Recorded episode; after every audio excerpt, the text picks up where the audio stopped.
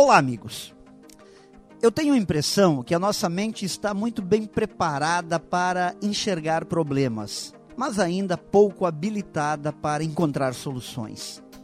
E na medida que as tecnologias da informação nos transformaram em seres hiperconectados, onde somos informados de tudo o tempo todo, ao invés de nos tornarmos mais criativos e focados em encontrar maneiras de melhorar as coisas, criando alternativas e superando desafios, tenho a impressão que afundamos ainda mais em um mar de queixumes e lamentações, focando nos problemas e dificuldades e perdendo a visão das oportunidades.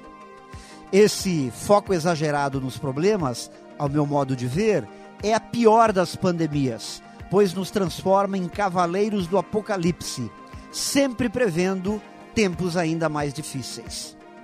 Temos que usar de filtros que nos ajudem a distinguir o que é informação válida, que interessa, que pode nos ajudar, pois grande parte das coisas que chegam até nós não vale o tempo despendido.